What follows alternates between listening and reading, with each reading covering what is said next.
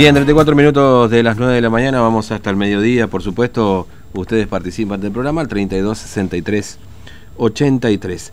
Bueno, eh, hace algunos días atrás, creo que fue el miércoles, si no recuerdo mal, estuvimos cubriendo parte de la reunión de la Comisión de Emergencia Agropecuaria, donde se estaba evaluando justamente la situación eh, por la sequía que venía atravesando la provincia, ¿no? Veníamos de un exceso hídrico a una, a una escasez hídrica.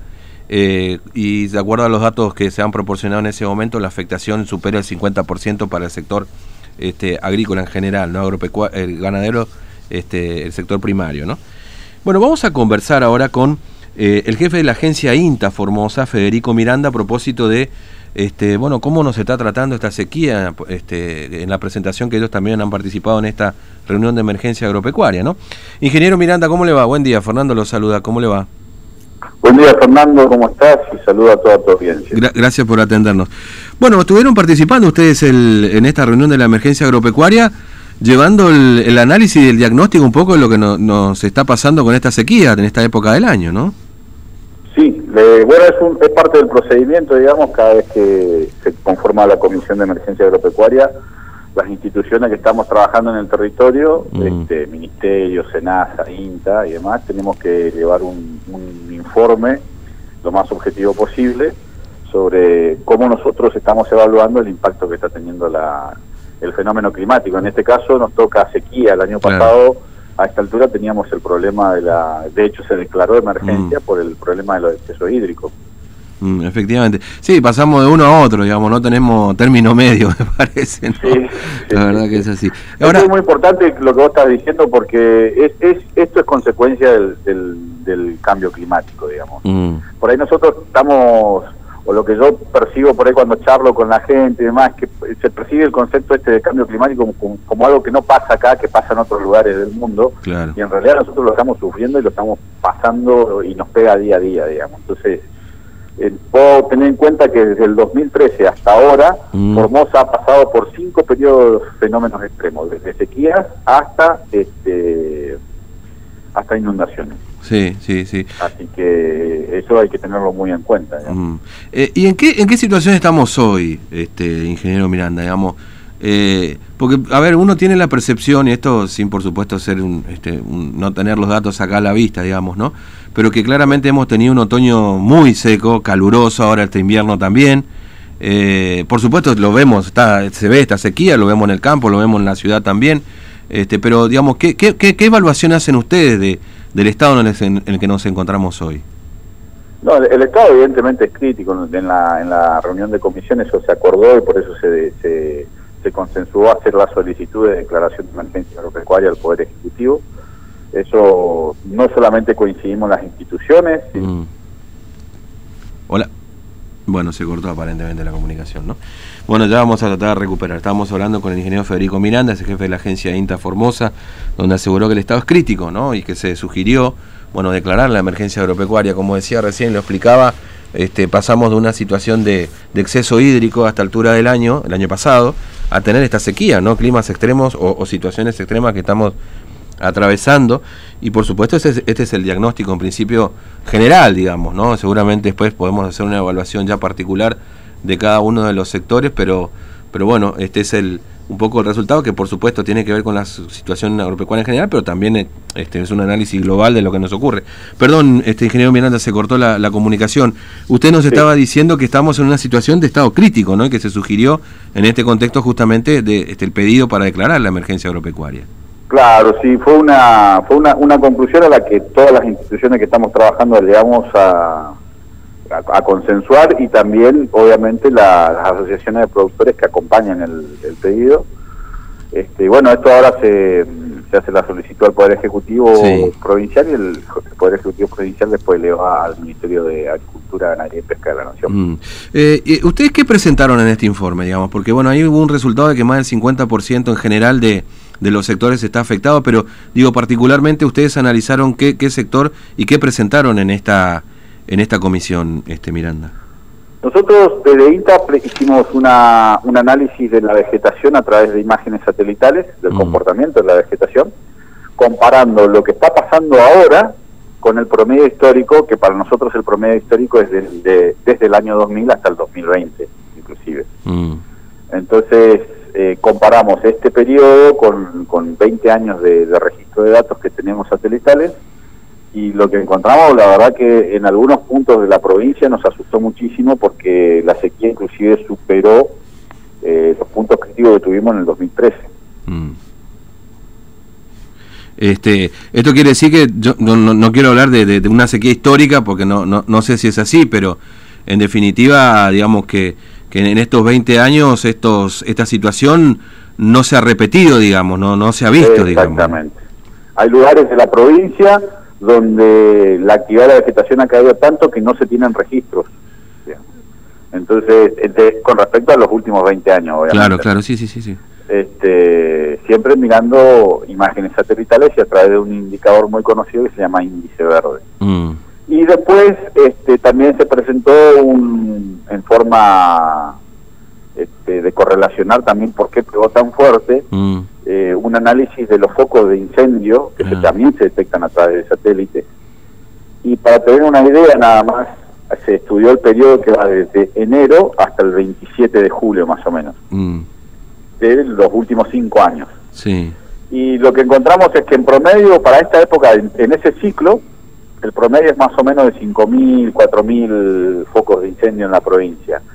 Pero en este año, en el 2020, para ese mm. mismo ciclo, vamos por los 35.000. Así que, y eso se dio mayoritariamente en el mes de marzo. Coincidentemente fue el mes que también sufrió la mayor, el mayor impacto, si se quiere, de la, de la restricción hídrica. Fue uno de los puntos de los puntos de inflexión temporales. Mm. Y bueno, se van sumando factores, digamos, no solamente el clima atenta contra contra nuestros sistemas productivos, sino también eh, la mano del hombre. Claro. Pongámosle ese nombre, digamos. Mm. Este, esto, esto directamente vinculado al tema de los incendios de los pastizales y, y, también de bosque. Bueno, hace poco tiempo veíamos ahí en Parque Pilcomayo 3.000 hectáreas afectadas que son inclusive bosques, digamos, ¿no? También o, vegetación, digamos. Ahora, cuando usted, para traducir un poco esto del índice verde, para que la gente lo comprenda, eh, y cuando usted dice que no hay registro, significa que no hay pastura para los animales, este, significa que eh, son bosques también afectados eventualmente, digamos, ¿qué, ¿qué básicamente se mide con este índice verde? El, índice verde básicamente mide lo que sería el equivalente, para, hacer una analogía, con la, con la frecuencia o ritmo cardíaco que tenemos nosotros los seres humanos. Sí. Lo mide igual, pero para las plantas. Mm.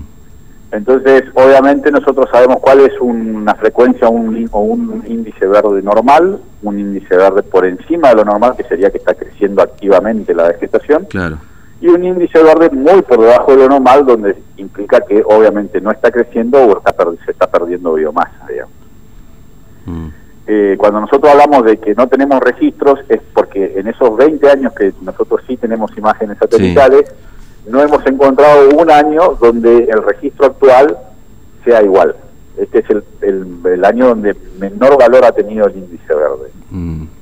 Eso significa obviamente que hay menos forraje para el ganado, menos pasturas, los bosques también se ven resentidos y obviamente si agregamos que estamos en época invernal donde de por sí el crecimiento es muy restringido y no tenemos agua, mm. la, sequía viene en realidad desde, por los datos que presentó el Ministerio de la Producción Ambiente, viene desde noviembre del año pasado, eh, es digamos, pongámosle un, un concepto de la tormenta perfecta. Claro, claro. Eh, para derivar en estos resultados, ¿no? Ahora, eh, el tema es, ¿se agrava la situación o, digamos, del diagnóstico que han hecho, la situación tiende a agravarse? O, la probabilidad de que octubre, porque bueno, ahí veía algunos estudios también que en octubre probablemente empiecen a caer algunas lluvias, faltan dos meses igual, digamos, ¿no? Este, digamos, ¿la tendencia es agravarse o, a tender a estabilizarse a partir del mes de octubre, básicamente? Sí y no. Mm. Sí y no. La, la, la realidad de los pronósticos, al menos lo que está teniendo INTA, es que en general la Argentina va a tener un ciclo muy seco, mm. pero el norte argentino, o sea, el NEA y el NOA, como que vamos a, vamos a mantener los registros de lluvia promedios o normales, si se quiere, a partir de octubre. Sí. Eso es la perspectiva que hay hasta este momento con respecto al escenario de las precipitaciones. Mm. por eso te digo que sí se puede llegar a mejorar. El problema es que como estamos pasando de fenómenos extremos, como vos decías hoy, de una inundación a una sequía, por más que empiece a llover normalmente hoy, el, impacto de, esto en la naturaleza muchas veces no es evidente, no es mm. instantáneo, sino que lleva su tiempo. ¿Qué quiero decir? Que este tipo de, oscilación que hay entre una sequía y, una inundación, lo que probablemente va a generar es que se, se degraden las pasturas, se degraden los pastizales, empieza a haber más plantas tóxicas, empieza a haber más mm. problemas de renovables en los campos, y obviamente esos son problemas a largo plazo. Entonces, la lluvia que, que, va a empezar a venir ahora, si Dios quiere y lo permite, este, nos va a aliviar, pero no nos va a sacar el problema que vamos a tener en el mediano y largo plazo. Claro. Y para eso este, nosotros tenemos que estar preparados desde las instituciones para orientar y guiar a los, a, a los productores mm. en, en las soluciones técnicas y tecnológicas que podamos llegar a ofrecer, y los productores tienen que estar preparados para hacer de manera eficiente las inversiones que haya que hacer en el establecimiento de manera de poder asegurar la sostenibilidad de su actividad productiva. Claro, claro. Este, ahora, eh, eh, se dice habitualmente que es el productor el que avanza con esta historia de quemar los pastizales para mejorar la pastura, digamos, ¿no? ¿Es tan así o no es tan así de la experiencia que ustedes tienen, digamos? Es, este, yo no digo responsabilidad al productor, pero digo, ¿funciona ese sistema? ¿No funciona, digamos? El fuego es parte de nuestro ecosistema. Mm. Nosotros evolucionamos, nuestro ambiente evolucionaron con fuego y agua. Mm. Eh, pero nosotros también introducimos un montón de otros factores que antes no estaban, como es la intensificación de la actividad productiva. Claro. Entonces, cuando nosotros empezamos a quemar muy seguido, mm. este, en realidad removemos combustible y ese combustible antes tenía una función ecológica, que un nicho, que se empieza a perder y empieza a dar lugar a otros problemas. Entonces, el, fuego siempre está, no hay que demonizar al fuego, eh, pero el fuego hay que saber usarlo, es una herramienta muy práctica, muy barata, pero hay que saber usarlo. Claro. Y nuestros productores sí lo suelen usar frecuentemente, pero por ahí con propósitos múltiples que no, que no, no son los ideales. Mm. Pero en este caso particular, lo que estamos viviendo nosotros ahora, yo sinceramente no creo que sean productores los que están quemando, porque ningún productor ningún productor quema en la época que se está quemando. Claro. si se empieza a quemar, de hecho los gráficos que, que bueno que se presentaron en la, comisión que presentamos nosotros, las quemas en realidad cuando empiezan a ser un problema empiezan recién a partir de ahora, de agosto en adelante. Y nosotros tuvimos el problema de quemas ya en marzo. Mm. Entonces esos fuegos no fueron hechos por productores.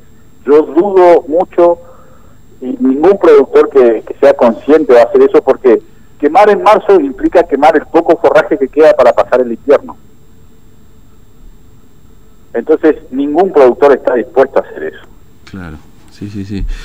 Eh, y enseguida uno se pregunta, y esto quizás seguramente, no sé, no, no, no sé si a tener ustedes la respuesta, se ha evaluado o no, pero digamos, enseguida uno se pregunta así a modo de, de reflexión, digamos, ¿y quién entonces y por qué? Digamos, ¿no? Porque en definitiva las consecuencias son mayores que, que el provecho que se puede sacar en este contexto, digamos, ¿no? Porque, eh, digamos, el fuego no comienza, puede comenzar seguramente naturalmente en algún momento, pero eh, no, no, no, no, no entiendo cómo, digamos, ¿no? Entonces, la pregunta que uno se hace es esa, en definitiva, ¿no? El, el, fuego puede ser de causa natural, un rayo que cayó, hay un montón de explicaciones naturales. Yo personalmente creo que es la, la irracionalidad, la falta de mm. conciencia, la falta de solidaridad que por ahí pueden tener algunas personas que, que, por vaya a saber qué motivo psicológico, patológico, sociópata o lo que sea, este, de manera descuidada o intencional prenden fuego, prenden fuego estas zonas rurales. Mm. Lo mismo también nosotros lo tenemos acá en la ciudad de Formosa, digamos, cuántas veces los bomberos no tienen que salir a correr porque tienen que apagar algún contenedor de basura o basura algún partido o algo que prendieron fuego tal cual tal cual efectivamente este, bueno, ingeniero Miranda, gracias por su tiempo, ha sido muy amable y, muy constructivo también para comprender un poco la situación en la que estamos este, y, que, bueno, entender que este tipo de actitudes también no, no, no, no sirven y no funcionan, digamos, ¿no? Esto de andar prendiendo fuego, este, como usted dice, en el campo, acá en la ciudad, digamos, en definitiva, ¿no? Es decir, pero bueno, nos sirve también para hacer una, una evaluación del contexto en el que estamos. Así que muchas gracias por su tiempo. No, por favor, muchas gracias a vos y un gran abrazo y saludos y de, vuelta reitero mi agradecimiento por poder difundir el accionar de nuestra institución. Gracias, muy amable, ingeniero. Hasta luego. Bueno, el ingeniero...